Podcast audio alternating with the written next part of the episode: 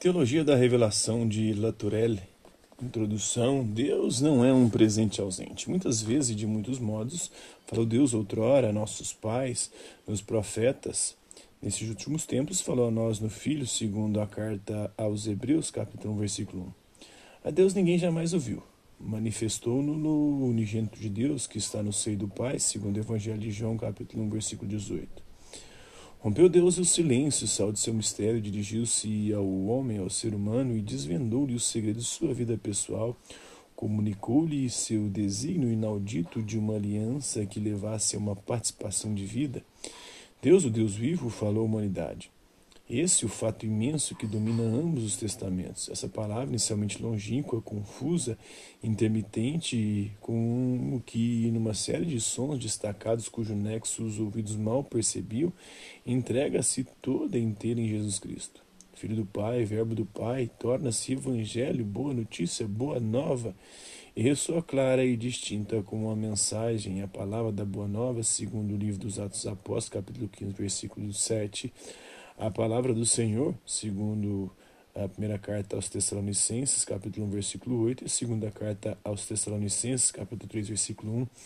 A palavra de Deus, segundo a primeira carta aos Tessalonicenses, capítulo 2, versículo 13, é a palavra de verdade, segundo a segunda carta aos Coríntios, capítulo 6, versículo 7, é a carta aos Efésios, capítulo 1, versículo 13, a carta aos Colossenses, capítulo 1, versículo 5, a segunda carta de Timóteo, capítulo 2, versículo 15, a palavra de vida, segundo a carta aos Filipenses, capítulo 2, versículo 16, a mensagem de salvação, segundo o livro dos Atos dos Apóstolos, capítulo 13, versículo 26, o evangelho da graça, segundo o, Atos, o livro dos Atos dos Apóstolos, capítulo 20, versículo 24.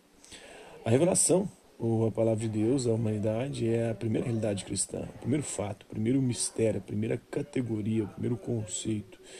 Toda a economia da salvação na ordem do conhecimento repousa sobre esse mistério da auto-manifestação de Deus numa confidência de amor.